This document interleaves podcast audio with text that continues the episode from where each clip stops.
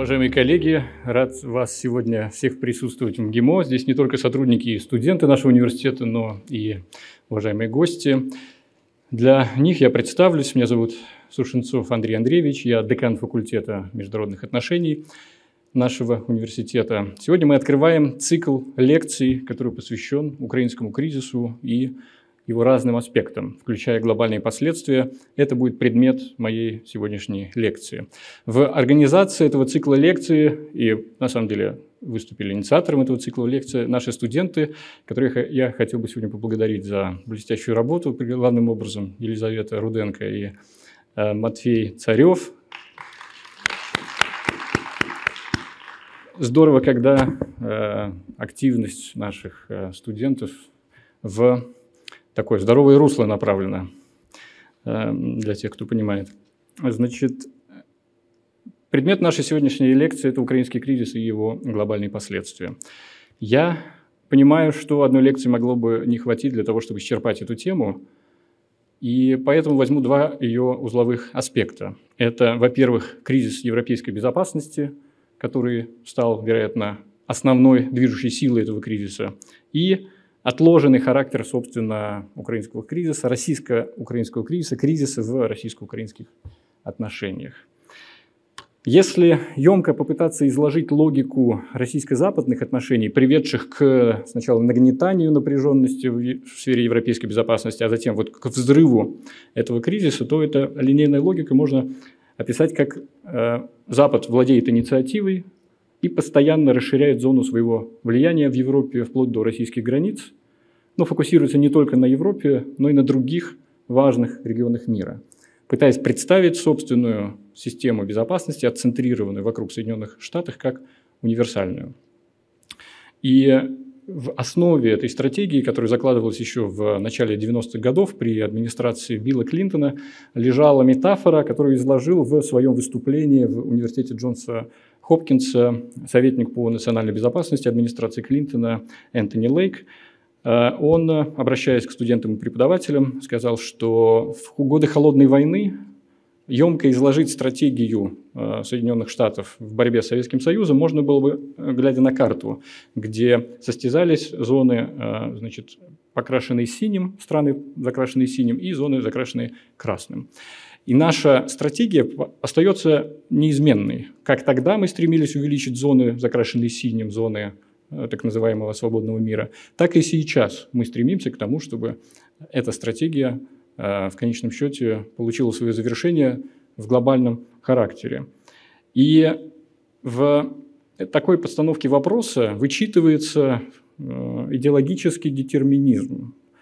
Э, в чем-то такого марксистского даже свойства. У истории есть некое единое направление, у нее есть конец, у истории есть правильная и неправильная сторона, и все, что делают Соединенные Штаты, относится к правильной стороне истории. И, соответственно, страны, которые Соединенным Штатам э, не покоряются, ведут себя независимо, они находятся на неправильной стороне истории. Вот эта концепция, которая в целом была неплохой риторической, пропагандистской, таким обраблением э, стратегии, вполне реалистической в своем э, зачатке, когда она была предложена э, в ранние годы Холодной войны, в конечном счете вот эта идея, она стала часто доминировать над стратегическим расчетом. В этой политике стало все меньше рассудочных, трезвых, просчитанных шагов и все больше шагов, которые опираются на исключительно идею в, в этом детерминизме в целом, э, в потоке общественных ожиданий, которые он создал, э, наша страна в начале 90-х годов тоже приняла активное участие. Э, первая администрация, первое правительство Бориса Ельцина, министр иностранных дел Андрей Козырев, они вполне разделяли ту линию, которую Соединенные Штаты с точки зрения идеи предлагали как каркас нового мира, идеи свободы, свободного рынка, либерализации, демократизации – известной публикации нашего министра иностранных дел Андрея Козырева в журнале Survival 92 года, где э, он предлагает для России единственный путь к выживанию э, присоединиться к Западу. То есть, по сути, позволить э, американцам эту стратегию удовлетворить. Однако уже при Ельцине и при Андрее Козыреве рассудочный анализ российских интересов стал показывать, что следование этой американской стратегии на самом деле ведет к поражению российских интересов. И на это напряжение, которое носит совершенно объективный характер, оно начало накапливаться уже тогда – стало понятно, что за этой американской стратегией стоят не только идеи, с которыми мы в тот момент активно разделяли, но и стоит силовой потенциал, который американцы рассчитывают использовать по назначению. Они готовы применять силу в тех обстоятельствах, когда, как им кажется, прогресс идет недостаточно быстро, когда есть возможность ускорить течение времени, когда вот достижение этой точки правильного конца истории, да, правильного э, точки назначения исторического процесса, его можно ускорить. И это стало вызывать сначала глухое раздражение, а потом все более активное сопротивление нашей страны. Ведущие западные аналитики также прогнозировали, что неизбежно завершится период, когда Россия будет э, безропотно следовать в фарватере американской политики, русские придут в себя, они неизбежно ответят. И одним из э, сторонников этой идеи, который ее активно продвигал, в том числе в главных американских СМИ, был один из отцов-основателей концепции сдерживания Советского Союза Джордж Кеннон. В серии публикаций и интервью в середине и конце 90-х годов он активно писал о том, что э, начинается новая холодная война. Расширение НАТО совершенно необоснованно, это трагическая ошибка – русские со временем отреагируют совершенно не так, как мы ожидаем, они должны отреагировать, даже если конкретно сейчас они проглотят этот этап расширения НАТО. Это пророческая э, фраза из его интервью 1998 года э, стала э, довольно знаковой, анализируя, как стали развиваться события с тех пор. Но уже по мере того, как напряженность в наших отношениях начала накапливаться, уже Андрей Козырев – а, был вынужден делать э, такие резкие, иногда эпатажные шаги, чтобы демонстрировать глубокое российское неудовлетворение тем, как события начинают развиваться. Вошел в историю инцидент, эпизод на э, сессии Совета по безопасности и сотрудничеству в Стокгольме в 1992 году. Холодная война только что завершилась, в Москве новое правительство, у министра иностранных дел репутация западника, и тут он выходит на подиум и произносит перед аудиторией министров иностранных дел, советников по национальной безопасности, экспертов, журналистов короткую, яркую и очень жесткую речь, ключевыми тезисами которые были «Россия является жестким оппонентом любого расширения НАТО на восток и будет вынуждена реагировать, если это произойдет. Россия будет защищать права русских и людей русской идентичности на постсоветском пространстве и, в принципе, рассматривает э, западный блок как враждебный своим интересам. Произнеся эти слова, они уложились буквально в пять минут. Он ушел со сцены, и это вызвало шоковую реакцию во всей аудитории. Значит, люди недоумевали, что произошло, они ожидали совершенно других слов от него. Через некоторое время Козырев вернулся на ту же трибуну и сказал, вы знаете, то, что я сейчас произнес, я не имел в виду. Я хотел вас спровоцировать на размышления. Потому что перед нами стоит огромная задача – создать инклюзивную систему безопасности на европейском континенте – которая не будет настроена, ориентирована против России. Россия должна быть частью этой системы. И если этого не произойдет, то следующий министр иностранных дел России будет иметь в виду то, что я вам сейчас сказал. И он будет говорить это всерьез. Это выступление произвело на свет э, множество откликов, э, в прессе зафиксировано, свидетели тех событий вспоминают этот эпизод как наиболее яркий, в такой формирующий их, их понимание э, ситуации, в которой они оказались но он предметных последствий не имел. В ходе целого, целой серии других выступлений первых лиц нашего государства схожие тезисы звучали уже всерьез, причем не так далеко от 1992 года. В 1994 в Будапеште Борис Ельцин э, в своем обращении говорил о том, что в Европе есть риск складывания холодного мира – который придет на смену холодной войны. То есть такая система взаимодействия, внутри которой будет много враждебности, внутри которой все равно будет большое недоверие и который постепенно будет создавать почву для системы взаимного сдерживания. Довольно известные, широко э, резонансные выступления президента России Владимира Путина в Бундестаге на немецком языке чаще цитирует ту часть этого выступления, где он говорит об общем будущем России и Европы. Но в этом же выступлении есть довольно значительный блок, где он говорит о крупной структурной проблеме европейской безопасности. Существование и расширение НАТО на восток и э, разногласий на этот счет с Россией. Наиболее выражено, ярко и в виде предупреждения э, эти же тезисы звучали в мюнхенской речи Владимира Путина в 2007 году. И затем в разных обстоятельствах повторялись э, нашими руководителями с тех пор. Последнее крупное предупреждение, по сути, звучало в ноябре и декабре прошлого года, когда Москва выступила с серией дипломатических инициатив, которые содержали все те же пункты, обсуждавшиеся с самого начала 90-х годов. Можно ли говорить о том, что западные аналитики, западные эксперты неправильно понимали характер требований, которые Россия представляет, или предпочитали их э, как бы, вытеснять на периферию сознания, не осознавать их в полной мере? Э, к сожалению, нельзя такой вывод сделать. Материалы, которые благодаря Wikileaks э, стали обнародованы в 2008 году и были подготовлены американскими дипломатами в разных точках мира, включая Московское посольство США, демонстрирует очень высокий уровень осведомленности и понимания американскими дипломатами, стратегически мыслящими людьми, многие из них, э, нынешний э, глава ЦРУ, э, Уильям Бернс в тот момент как раз был послом Соединенных Штатов в Москве. Он относится к тому поколению американских руководителей, которые не утратили навык к стратегическому размышлению.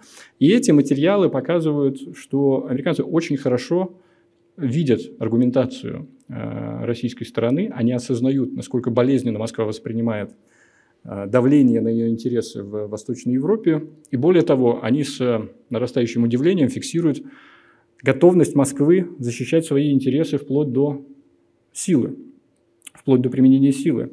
Известны э, две очень такие значимые записки американского посольства. Первая называется «Нет means нет», их, ее можно легко найти в Гугле, эм, нет означает нет, где обозначаются красные линии России э, по расширению НАТО и украинскому кризису. Эта записка содержит довольно важную констатацию о том, что вопрос о вступлении Украины в НАТО носит а. жизненный характер для российских интересов и б. является крайне разделяющим для украинского общества. И в случае, если его поставить э, быстро и неподготовленно, он потенциально может вызвать к жизни гражданское противостояние и даже гражданскую войну. В этом случае России придется вмешаться, говорится в этой записке, даже если она этого не хочет. Также говорится в записке. Эти основания позволяют нам сделать вывод, что американцы очень хорошо понимали и российские интересы, и меру нашей готовности защищать собственные интересы. Эм, Билл Бернс в том же году, в феврале, видя нарастающее напряжение между Москвой и Вашингтоном, отправил еще одну записку, э, в которой говорил о том, что мы приближаемся к точке, в которой возможно прямое наше э, военное столкновение. И связано оно одновременно с тремя значит, вопросами, которые Соединенные Штаты пытались через Москву э, протащить, условно говоря. Первый из них был связан с планом действий по членству для Украины и Грузии – Второй из них был связан с признанием Косово. И третье – с размещением системы противоракетной обороны в Европе. И в силу того, что администрация Буша в последний год своего, своей администрации пыталась эти три вопроса одновременно э, значит, э, принять, по сути, да, через, через Москву, э, Билл Бернс свидетельствует, что мера накопленного напряжения настолько высока, что может произойти то, что он называл крушение поезда, train wreck где-то из этих точек мы обязательно с ними столкнемся. Поэтому он предлагал Вашингтону, давайте русским не три одновременно этих вопроса предложим, а хотя бы один, хотя бы по очереди. Этот, э, это предложение не было услышано, но э, вот сама постановка вопроса «русские проглотят, проглотят все, главное давать им эти плохие новости по частям», она очень характерна для американского подхода к интересам России в Евразии в целом и в Европе. Логика мышления с позиции силы, логика однополярного мышления. Если резюмировать вот эту систему отношений России и США в какой-то одной метафоре, то хорошая хорошую метафору предлагает диалог Владимира Путина с Джорджем Бушем как раз по вопросу о размещении американской ПРО в Европе.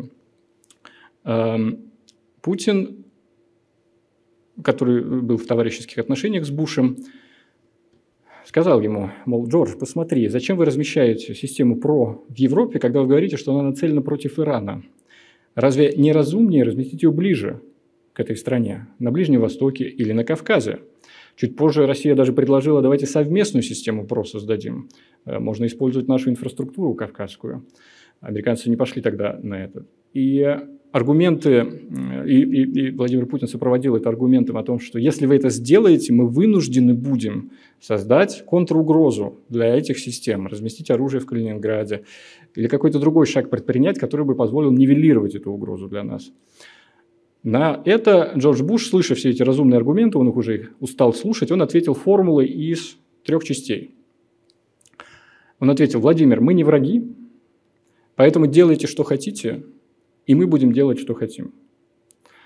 Правильно читать эту формулу таким образом. Мы не враги. Мы намеренно против ваших интересов действовать не будем. То, что мы делаем, нацелено против других целей. Мы стремимся к тому, чтобы преследовать главным образом свои интересы. Это не против вас.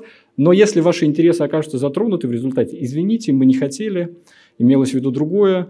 Но, в общем, жизнь сложная штука. Делайте, что хотите, вторая часть. Что бы вы ни сделали, дисбаланс наших потенциалов настолько велик, что это нам никаким образом не повредит. Делайте, что хотите. Вы слишком слабы для того, чтобы нанести нам хоть какой-нибудь ущерб.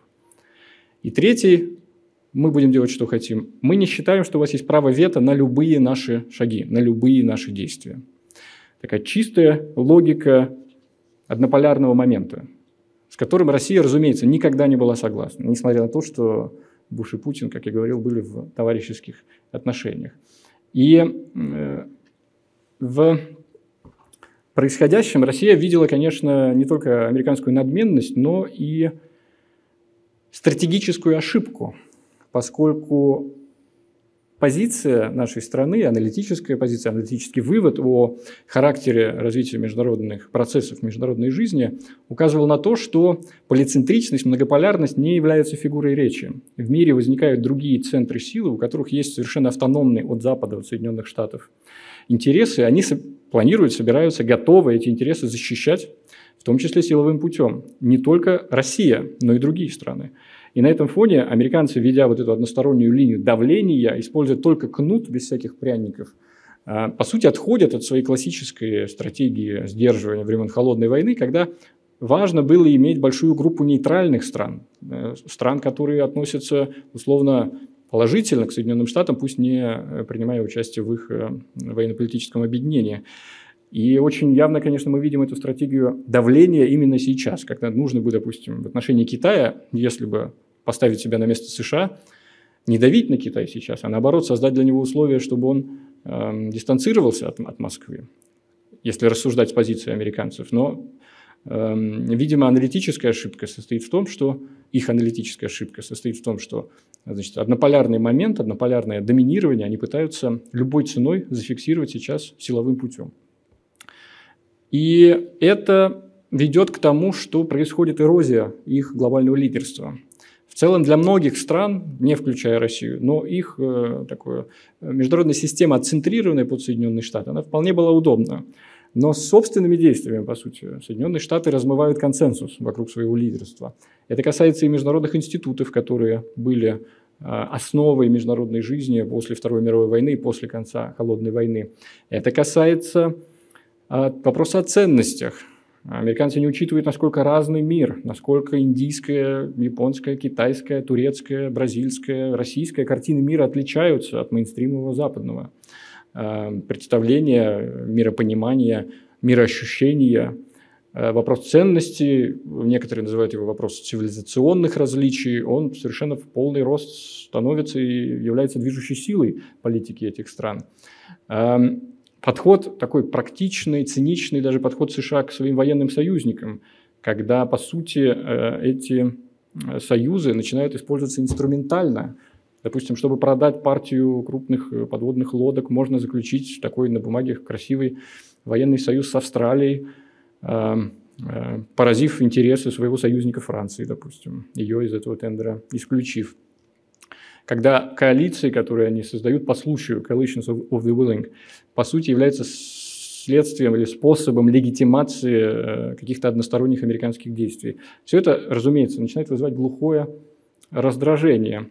И тут мы обращаемся немножко к вопросу философскому о том, что как бы вела себя другая страна на месте Соединенных Штатов, если бы на протяжении продолжительного времени никакая страна не могла бы выступить для нее как противовес, как страна, которая могла бы ее сдерживать, как страна, которая позволила бы себе сказать «нет», и остановить какие-то американские действия.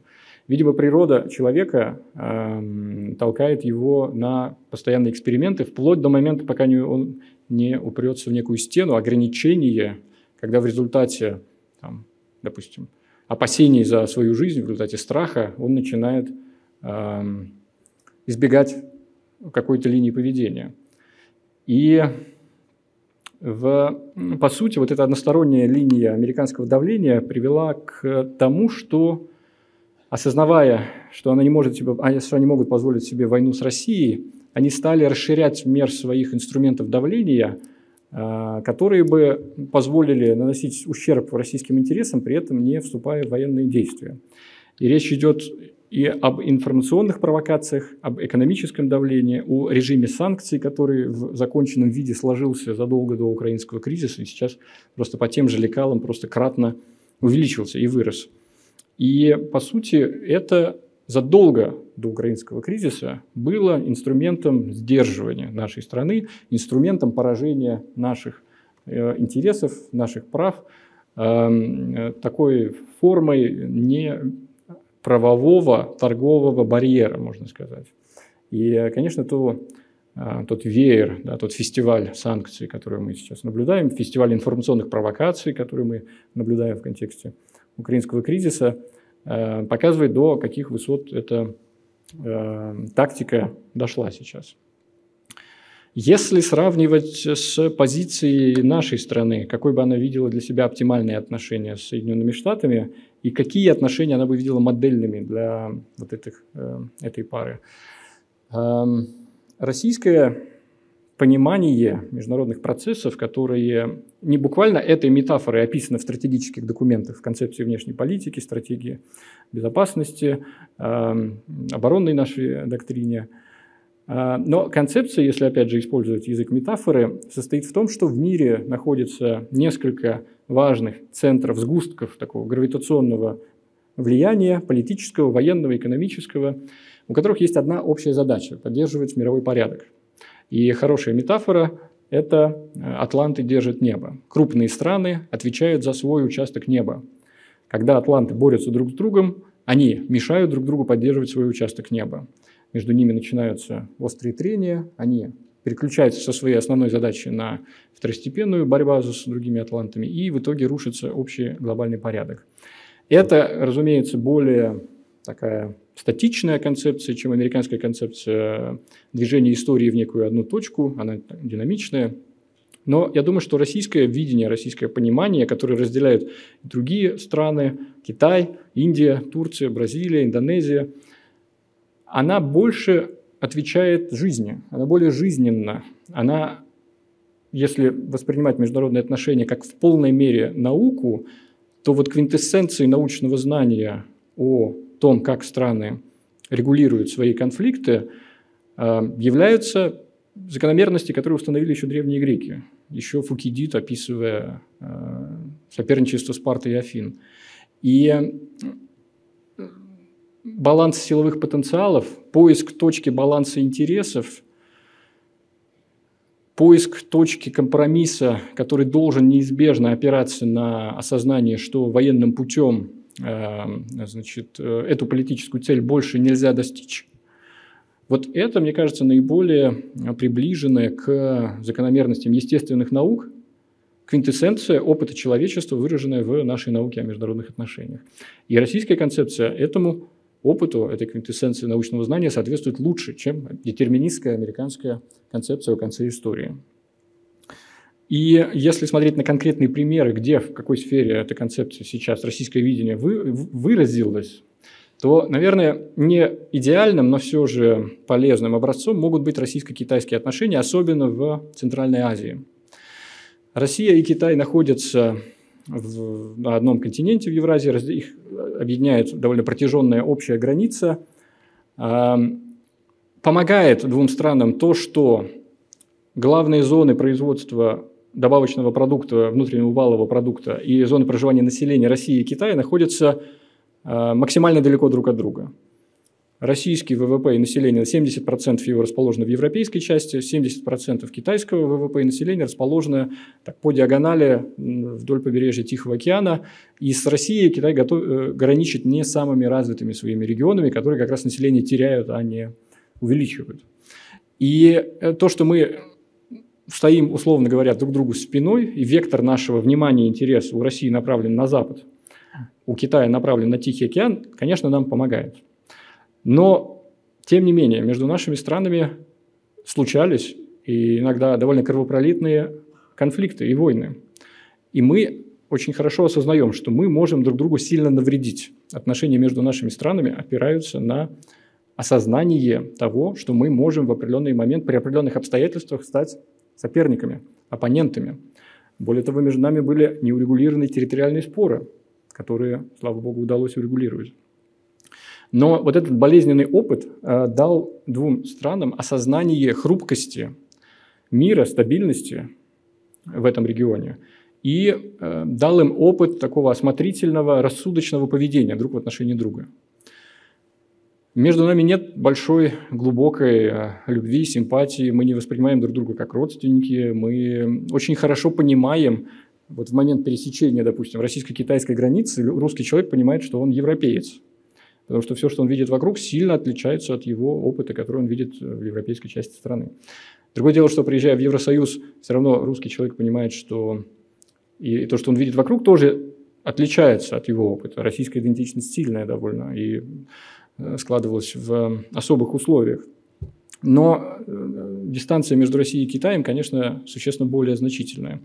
Но вот этот опыт э, осмотрительного поведения, опирающийся на принципы суверенитета, уважения территориальной целостности, невмешательства в дела друг друга, отношения равенства, чего практически никогда невозможно было добиться Соединенными Штатами, поиск взаимной выгоды, мирное сосуществование в при опоре на международное право.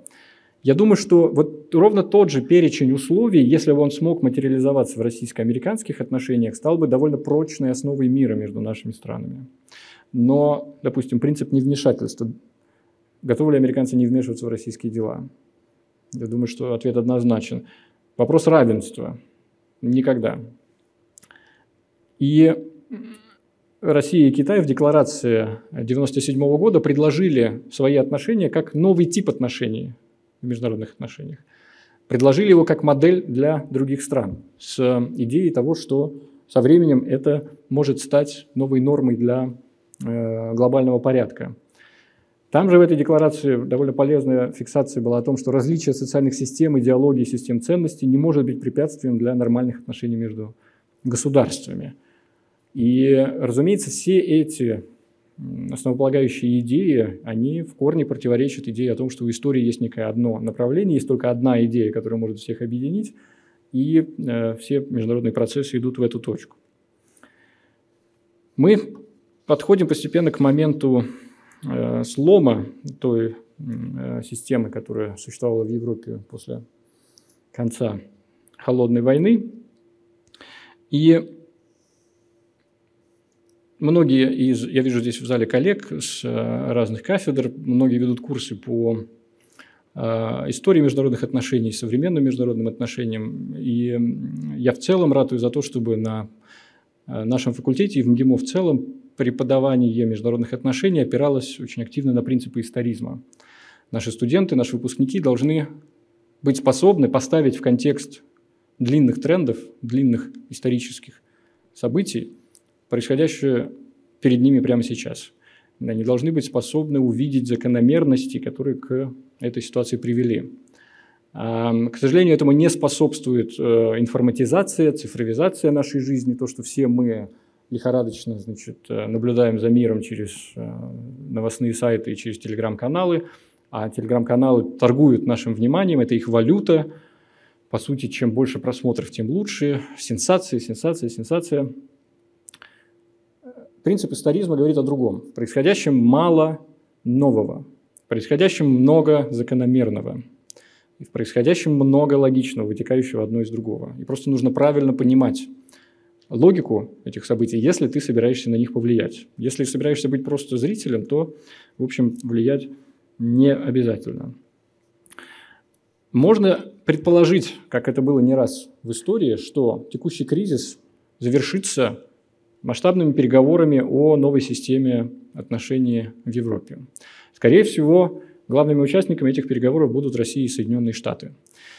Сейчас видно по американскому поведению, что они специально делают некоторые символические шаги, которые нужно трактовать как шаги по деэскалации. Такая логика поведения времен острых кризисов холодной войны. Допустим, сегодняшний обмен а, заключенными летчика Ярошенко меняют на американского гражданина, а, значит, бывшего морпеха Тревора Рида. Причем на пике кризиса. А, до этого несколько лет, там почти 4 года, Тревор Рид находился в российской тюрьме, Ярошенко находится в американской тюрьме больше 12 лет, 13 лет почти. Почему именно сейчас? Причем обмен происходит в третьей стране.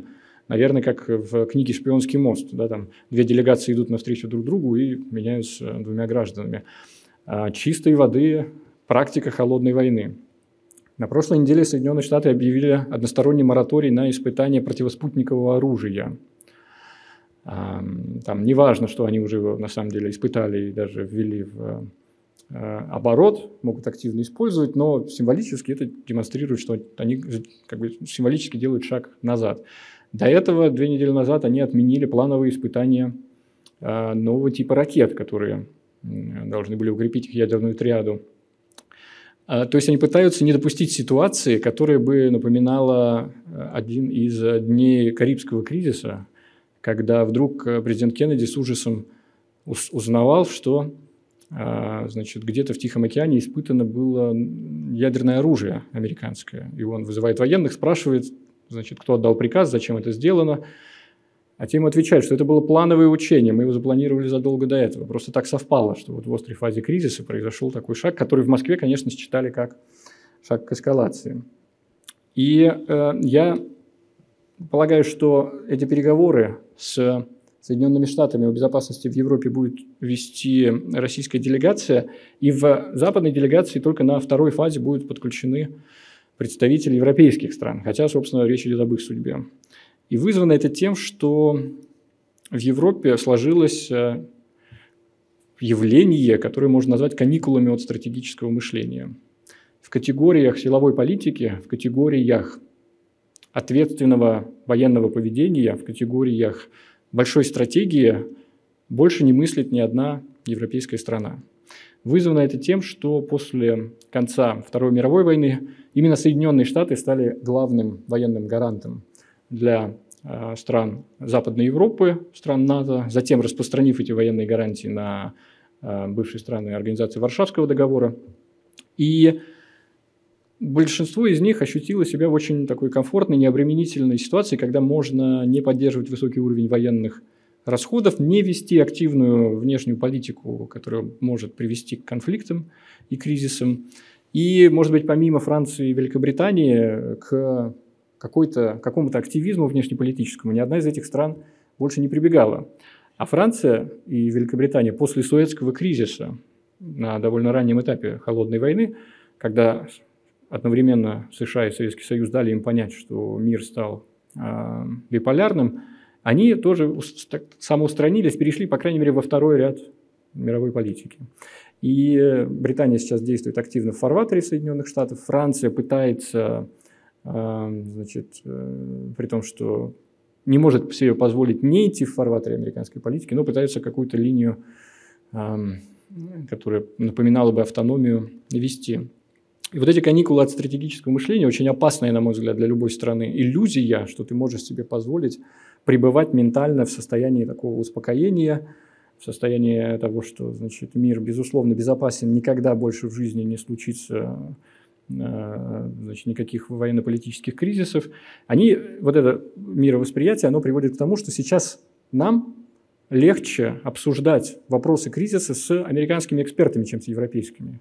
У, тебя, у, у тех ультраэмоциональная реакция, они не готовы не то что разговаривать, они слышать этого не готовы, многие из них. И, эм, конечно, хочется им задать вопрос, то есть вы считаете, что вы можете себе позволить с нами не разговаривать сейчас?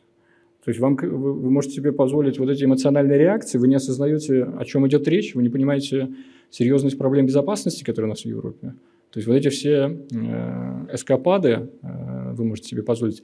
И, э, конечно, опять это к вопросу о природе человека, как быстро мы привыкаем к хорошему, как э, трудно нам дается получение этого болезненного опыта.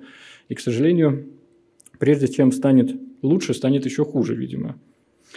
Э, довольно неожиданной здесь э, ну, важным примером является политика Турции, которая, являясь э, членом НАТО и в целом не снимая стратегическую цель присоединения к Европейскому Союзу, ведет совершенно автономную стратегическую линию, отличную от Соединенных Штатов, отличную от Западной Европы.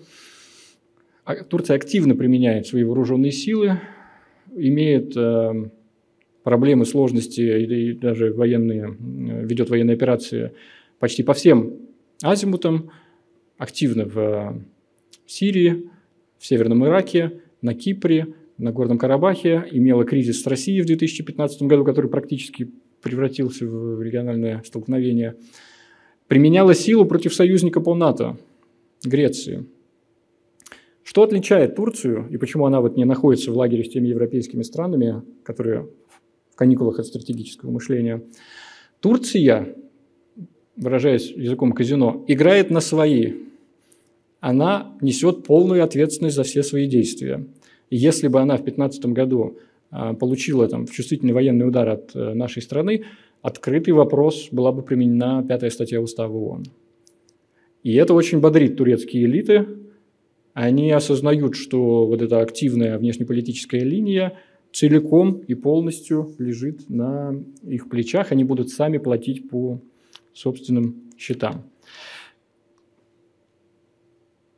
Я исхожу из того, что переговоры о новой системе безопасности в Европе будут включать в себя те пункты, которые российская дипломатия предложила США и НАТО в ноябре и декабре. В целом, все эти пункты находились на повестке дня э, все эти 30 лет.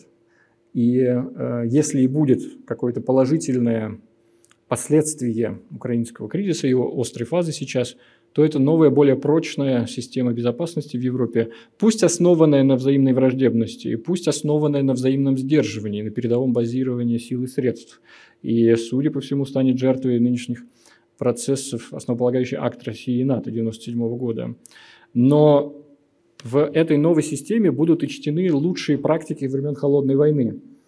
Взаимно сдержанное поведение, ощущение того, что любой инцидент может спровоцировать крупный военный кризис – понимание того, что в конечном счете нашим странам есть очень много что терять.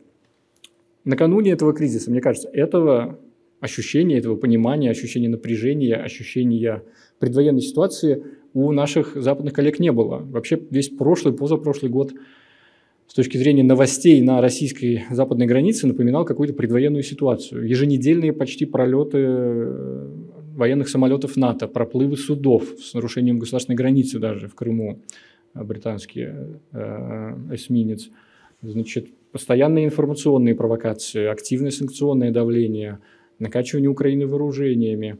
Э, доходило до смешных совершенно эпизодов. Э, в июле 2021 года в Литве были дислоцированы испанские военные самолеты – и их приехал проведать премьер-министр этой страны вместе с а, президентом Литвы Науседой. Они давали пресс-конференцию на фоне ангаров этих самолетов. А, конференция транслировалась на национальном телевидении, на Евроньюз ее в прямом эфире показывали. И вдруг прямо посередине пресс-конференции поступает сигнал военной тревоги. Президенты в ужасе убегают, самолеты выезжают из ангаров и значит, выходят на взлетную полосу, чтобы Эм, значит, якобы начать преследование российских самолетов и их сопровождение. То есть ощущение такого саспенса предвоенной ситуации, да, и абсолютно э, про, э, такая характерная информационная провокация, которую они решили устроить, видимо, литовцы. И вот это ощущение безнаказанности, провокационного поведения в отношении нашей страны должно прекратиться раз и навсегда. Они должны осознавать последствия таких неосмотрительных, грубых шагов.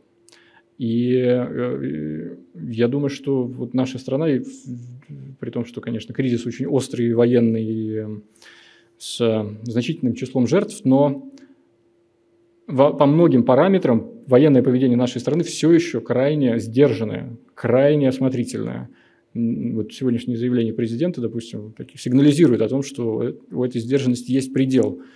Пожалуйста, вернитесь к своим, э, к рассудочности.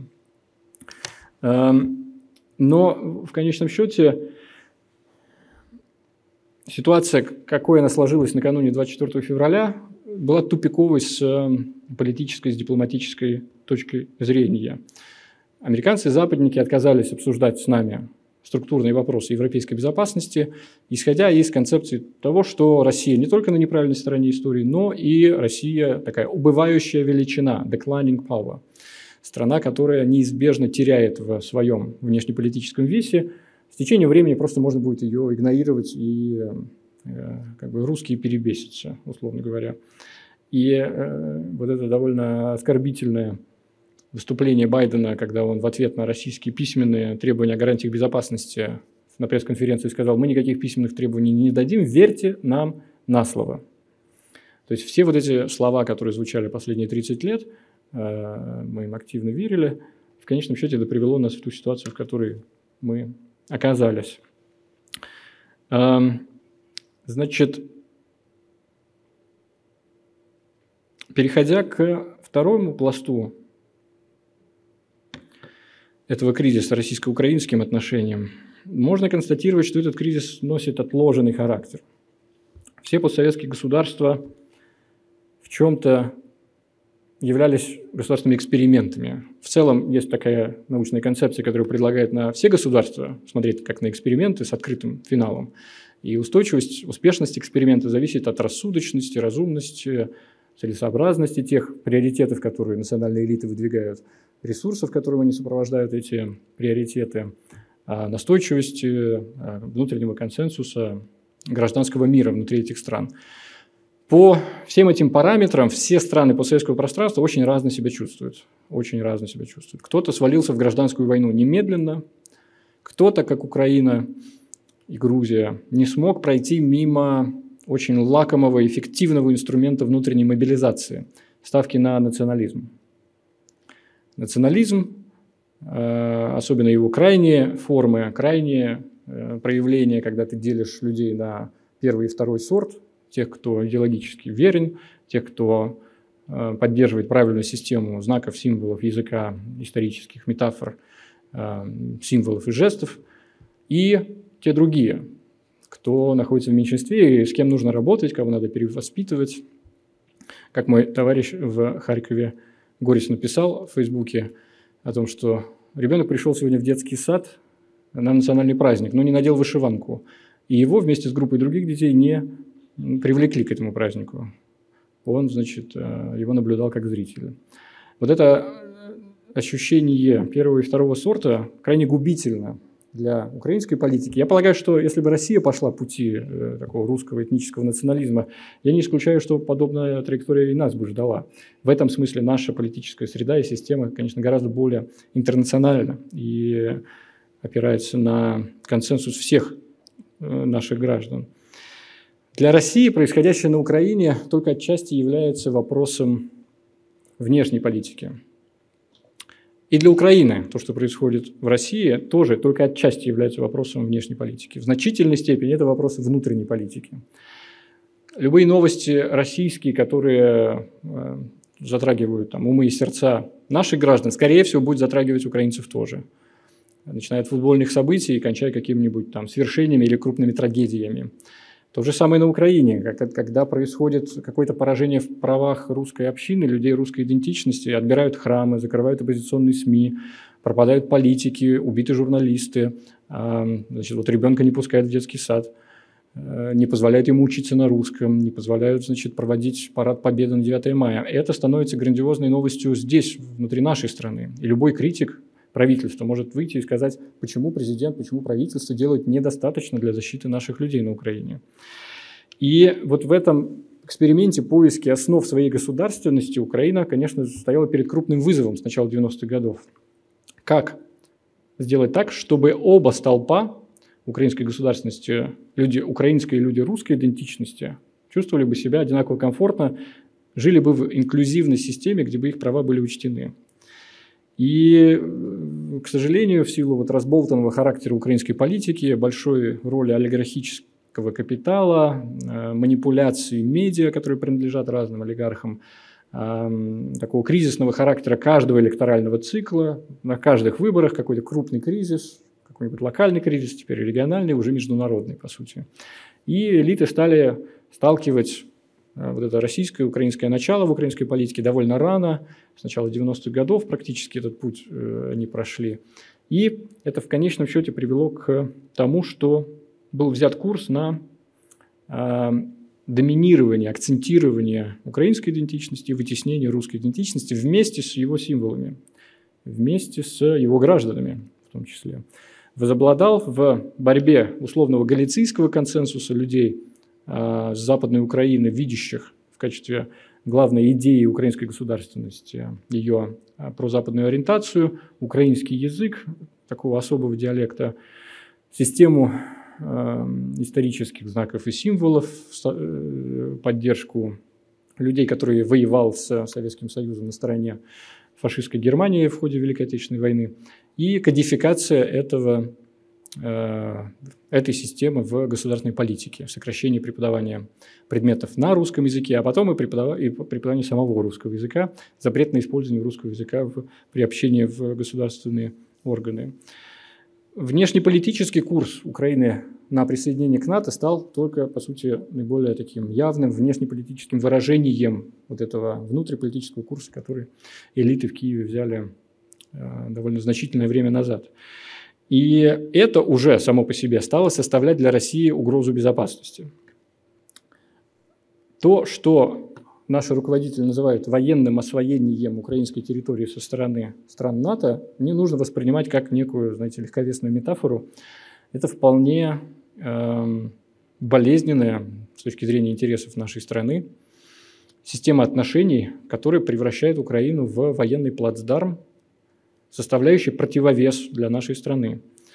Э, Украина крупное европейское государство, по территории второе по, после России – там проживает около 40 миллионов человек. Вооруженные силы Украины составляют около 220-240 тысяч э, человек. Если к этому прибавить служащих э, Министерства внутренних дел, погранслужбы, разных спецслужб, то численность может доходить до 400-450 тысяч. Я для сравнения напомню, что российские вооруженные силы составляют всего 1 миллион человек.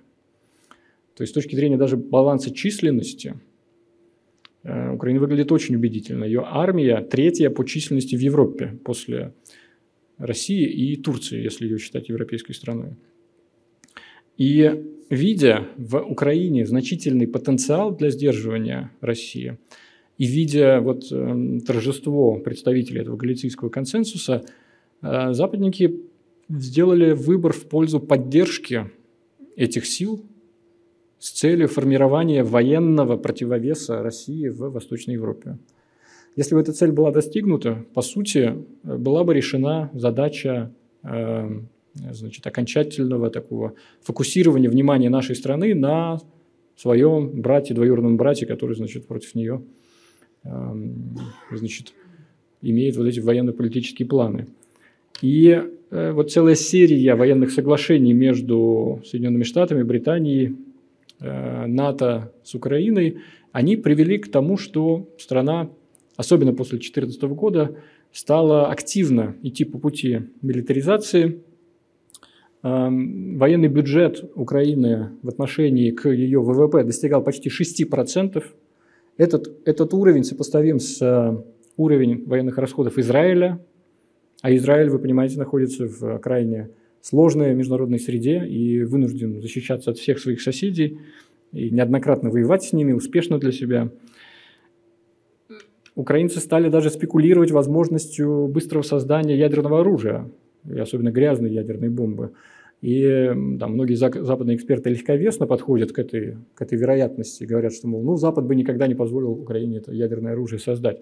Но факты говорят об обратном. Вот э, месяц назад российские пранкеры, журналисты позвонили министру обороны Британии и от лица украинского министра обороны стали ему задавать вопросы, в частности о том, что, вот знаете, мы имеем в виду э, создание своей программы по ядерному оружию. Тот сглотнул и ответил, что, мол, это, конечно, неожиданная постановка вопроса, но западные партнеры всегда поддержат наших украинских друзей в любых их начинаниях.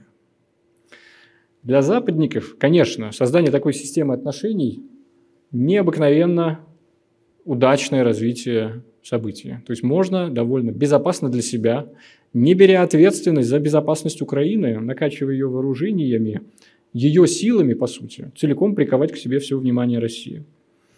И, значит, в целом не скрывается ведь даже цели этих двусторонних отношений. Вот, допустим, в документе, э, августовском документе э, между США и Украиной говорится о том, что военно-техническое сотрудничество нацелено на эм, значит, совершенствование военных возможностей Украины для обеспечения территориальной целостности и наращивания операционной совместимости с НАТО. То есть речь о Донбассе и Крыме. В британском э, документе, да, тут вот да, более конкретно говорится, что э, двустороннее сотрудничество эффективно для противостояния российской агрессии, в том числе посредством активной подготовки кадров и военных учений. То есть эта цель не просто не скрывается, декларируется, активно постулируется. И мне кажется, мы должны иметь в виду буквально, что написано в этом документе. Эта цель активно э, постулируется самими Соединенными Штатами. Британия не, не, не отстает от э, Соединенных Штатов в, этой, в этом ключе. И в конечном счете они видят в этом значительную возможность. В чем-то они, наверное, увидели в этой дихотомии Украина-Россия систему, которая напоминает, пусть несовершенно, отношения Индии и Пакистана. Обе страны одновременно получили свое рождение в ходе распада Британской империи – для Пакистана противостояние с Индией стало таким формирующим опытом, вокруг которого стали развиваться все общественные процессы в Пакистане. Военные стали играть доминирующую роль в внутренней политике. Мы видели совершенно недавно, там, две недели назад, очередной э, эпизод этого их активного участия. Межведомственная разведслужба Пакистана также значит, ведет совершенно э, такую активную социальную работу и внешнеполитический курс практически свой. Там, содействие талибам и приведение их к власти в Афганистане, развитие сети подпольных лагерей для осуществления диверсии на территории Индии. Это не говоря э, о том, что Индия и Пакистан через целый, целую серию пограничных конфликтов прошли, некоторые из них довольно кровопролитные, и синхронно разработали ядерное оружие – между ними создалась система настолько такого фундаментального взаимного сдерживания, что она, по сути, удерживает Индию от э, там, каких-то резких шагов в отношении Пакистана. И, видимо, западники видели такую же возможность, перспективу такой же системы отношений между Россией и Украиной. В... Я, наверное, не буду э, подробно проходить по тем слайдам, которые касаются политического раскола на Украине. Многие из этих фактов вам хорошо известны, они часто фигурируют в разных выступлениях. Ну и потом, я думаю, из открытых средств массовой информации сейчас вы можете подчерпнуть эти сведения. Эм, важен вопрос о том, насколько автономно, субъектно украинское руководство, является ли оно американским клиентом и вынуждено выполнять только э, то, что говорят в Вашингтоне. Это довольно важный вопрос, и я думаю, что он не такой простой. Эм, у Украины очень избирательно работает слух, когда ей, ей, допустим, американские руководители призывают к сдержанному поведению или к тому, чтобы давайте русских не провоцировать. Известная, значит, телефонная такая выволочка, которую Джо Байден, тогда вице-президент США, устроил Петру Порошенко, президенту Украины, за военную провокацию на границе с Крымом.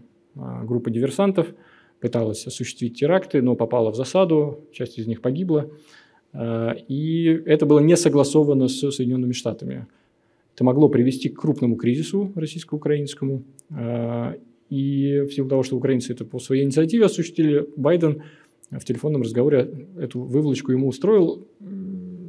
Позднее запись этого телефонного разговора была обнародована. Тот же Байден в Киеве в 2015 году, обращаясь к правительству Верховной Раде, он, в принципе, правильные слова говорил о том, что вам нельзя вытеснять русских из э, политической жизни. Э, Стройте инклюзивную систему, говорил библейскими метафорами. Разделенный дом не устоит. Значит, не запрещайте вещание на русском, не запрещайте политические партии, стройте единую страну. Но, значит, э, и Порошенко, затем Зеленский, который приходил к власти, в общем, с примерно теми же лозунгами, в конечном итоге поняли, что наиболее эффективно им было бы опираться на националистов и работать в пользу этого галицийского консенсуса. Но Украина сейчас находится в очень особой ситуации. Зеленский может собирать э, большое внимание, будучи президентом воюющей страны, но в момент завершения военных действий э, на Украине опять возникнет вся та же динамика политическая, которая была в этой стране все десятилетия после независимости. Борьба элитных групп за власть, обвинения президента в ошибках, а их сделано было очень много в ходе этого кризиса – а, иной раз кажется, что сейчас э, в Киеве люди а, значит, не осознают, что, по сути, валютой, которой они расплачиваются с Западом за вот такие преференциальные привилегированные отношения, являются украинские территории. Первая версия вот этих предложений, дипломатических предложений России по отношению к Украине на первой неделе кризиса, она, скорее всего, такой не будет к концу этого кризиса. И Значит, эм, я думаю, что мы перейдем сразу к эм, сценариям итогов. Просматриваются три этих ключевых сценария. Первый из них был российским руководством предложен на, сразу же в э, момент э, эм, начала активной фазы кризиса, там, на той же неделе, 25 или 26 февраля. В этом сценарии имеется в виду достигнуть договоренность с действующим украинским политическим руководством – и в пакетном значит, договоре должны быть одновременно признание нейтралитета, закрепленного в Конституции за Украиной, признание Крыма российской территории, признание Донбасса независимым. Выведение за скобки э, значит, вопросов украинского суверенитета над этими территориями. В целом, видимо, именно Э, готовность украинской делегации в Стамбуле к тому, чтобы согласиться с этой формулой, дала тогда российскому руководству некоторые основания оптимизма, к оптимизму по поводу дипломатического регулирования. И э, значит, э, определенные военные, военные шаги в том числе были совершены. Сейчас в Москве убедились, что украинцы самостоятельно или при подначивании Запада приняли решение затягивать этот кризис, считая, что Э, время на их стороне, они неизбежно победят, что значит, есть хорошие шансы на то, что российские интересы будут в конечном счете поражены. И это нас значит, ко второму сценарию сейчас приводит. Первый сценарий был удобен всем в том, что соглашение заключалось бы с э, легитимным украинским правительством в силу того, что оно было легитимно избрано Э, украинским народом, это соглашение не могли не воспринимать как легитимным украинские союзники на Западе. И в целом это было бы платформой для того, чтобы в какой-то форме вернуть ситуацию в переговорное дипломатическое русло, но на новом витке. Обсуждать проблемы европейской безопасности, пока украинский кризис в военном плане не стал э, развиваться совсем по катастрофическому сценарию. Однако мы видим, что эту фазу мы прошли, и сейчас движемся ко второй. Вторая подразумевает, что результат переговорный будет диктоваться ситуацией на Земле. Из этого исходит и наша страна, и Соединенные Штаты. Украинцы, я полагаю, находятся в заблуждении в отношении того, какой эффект дадут вот поставляемые им партии вооружений сейчас Запада. Ну, в пропагандистском ключе они начинают значит, сейчас смещать акцент. Там нет особенно других хороших новостей. Ситуация на фронте складывается плохо для них. Эм, и вот они переключают внимание общественности на то, что вот сейчас приедут, наконец, старые польские танки или там американские ракетные системы, и будем наступать опять. Ну, наносят, разумеется, чувствительные удары по российской территории, и это, конечно, а, настолько чувствительное для нас развитие событий, что я не исключаю реализацию той угрозы, которую российское военное ведомство обозначило, удар по центру принятия решений в Киеве. Развитие этого второго сценария будет, по сути, тесно связано с тем, как э, развивается военная ситуация на земле, какие конкретно территории окажутся под российским контролем, к моменту, когда Украина в следующий раз всерьез будет готова обсуждать мир. И будет ли это тот президент, который сейчас Украиной руководит? Эм, это вот пока вопросы, гипотезы, в отношении них ясности полной нет. И в этом сценарии э, есть риск того, что новое соглашение Запад не примет. И потребуется значительное время, от нескольких лет до, может быть, там, десятилетия, когда на территории Европы в восточной части будет такая большая серая зона, которая не позволит, эм, значит, ну, которая не будет никаким образом легализована, кодифицирована, и будет такой тестовой площадкой для складывания нового порядка безопасности в Европе. Третий сценарий, который, на мой взгляд, менее вероятен, но все еще не исключен, это сценарий э, наиболее опасный, когда Запад, который и так уже использует Украину, по сути, как инструмент, ему, в общем, безразлично, в каких конкретно границах, сколько конкретно населения там останется по итогам кризиса. Эм, Запад примет логику нанесения ущерба нашей стране всеми доступными средствами э, и минимизируя для себя, разумеется, эти последствия. И э, речь идет здесь не только о военном поражении каких-нибудь российских регионов, что, конечно, сразу ставит вопрос о возможности ядерной войны между нами, но и главным образом вопрос о внутриполитической дестабилизации – Э, новое обращение к техникам и методам, которые Запад использовал на постсоветском пространстве и на территории нашей страны по провоцированию внутреннего недовольства, поддержке оппозиционных движений, провоцирование эм, цветной революции с тем, чтобы переключить внимание России с внешнеполитического трека на внутриполитический трек. И, конечно, это один из наиболее таких распространенных, ожидаемых сценариев. Я э, полагаю, что в Москве рассудочно довольно понимают, что в этой довольно уже серьезной игре, которая сейчас стратегический масштаб приобретает, западники будут пользоваться всеми инструментами. И, э, ну, полагаю, что все же этот сценарий не является наиболее вероятным, поскольку Соединенные Штаты осознают конечность украинских ресурсов, резервов, осознают, что, в общем, только то обстоятельство, что Россия, по сути, воюет с одной рукой за спиной, делает этот конфликт таким продолжительным. Если бы они, российские войска, вели военные действия так, как США вели их, допустим, там, в Ираке в 2003 году, то мы бы наблюдали в Мариуполе не отдельно стоящие здания, а там отдельные стены и много груды значит, кирпича и бетона. А там, в 2004 году в, э, при штурме Ракки американцы просто сравняли с землей этот город. И на этом фоне, конечно, конечно, я понимаю, насколько это может э, звучать цинично, э, и, и, наверное, отдаю отсчет себе в этом, но при всей чудовищности того, что гибнут люди, и война – это всегда трагедия и катастрофа, но точность, хирургическая точность российских ударов, она для военного театра такого масштаба все же беспрецедентна. То есть никакая страна не вела настолько хирургически выверенную войну на таком грандиозном Э, театре военных действий. И значит, это отдельные американские аналитики отмечают публично даже, э, отдают честь, отдают должное российскому способу ведения этой войны.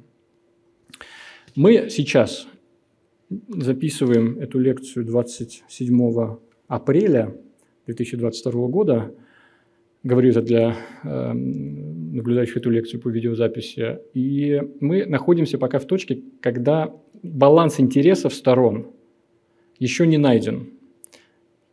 И военное разрешение для всех пока еще не очевидно. И оно, главное, не является единственным из возможных разрешений. То есть Россия готова а, была бы вернуться к, допустим, первому сценарию, может быть, какими-то поправками, если бы Киев сейчас запросил о мире. Но ситуация развивается ежедневно. Сегодня вот многие из вас могли слышать заявление министра иностранных дел нашей страны, когда в ответ на вопрос о возможности проведения референдумов о независимости в э, занятых российскими войсками территориях, он ответил, что судьбу Украины будет решать украинский народ, не исключая такой сценарий. И та итоговая конфигурация российского предложения к правительству в Киеве, которая сложится по итогам острой фазы кризиса, она, я полагаю, будет существенно отличаться от той, которая была на первом этапе войны. Эм, будем надеяться на здравый смысл, будем надеяться на то, что история в этот раз окажется, окажет добрую службу и послужит важным, важным уроком для всех. И будем надеяться, что этот кризис в качестве, может быть, одного из немногих своих положительных последствий даст возможность нам, наконец, установить прочный порядок безопасности в Европе. Пусть даже результат Э, этого процесса будет отложенным. Спасибо большое вам за внимание и буду рад ответить на ваши вопросы.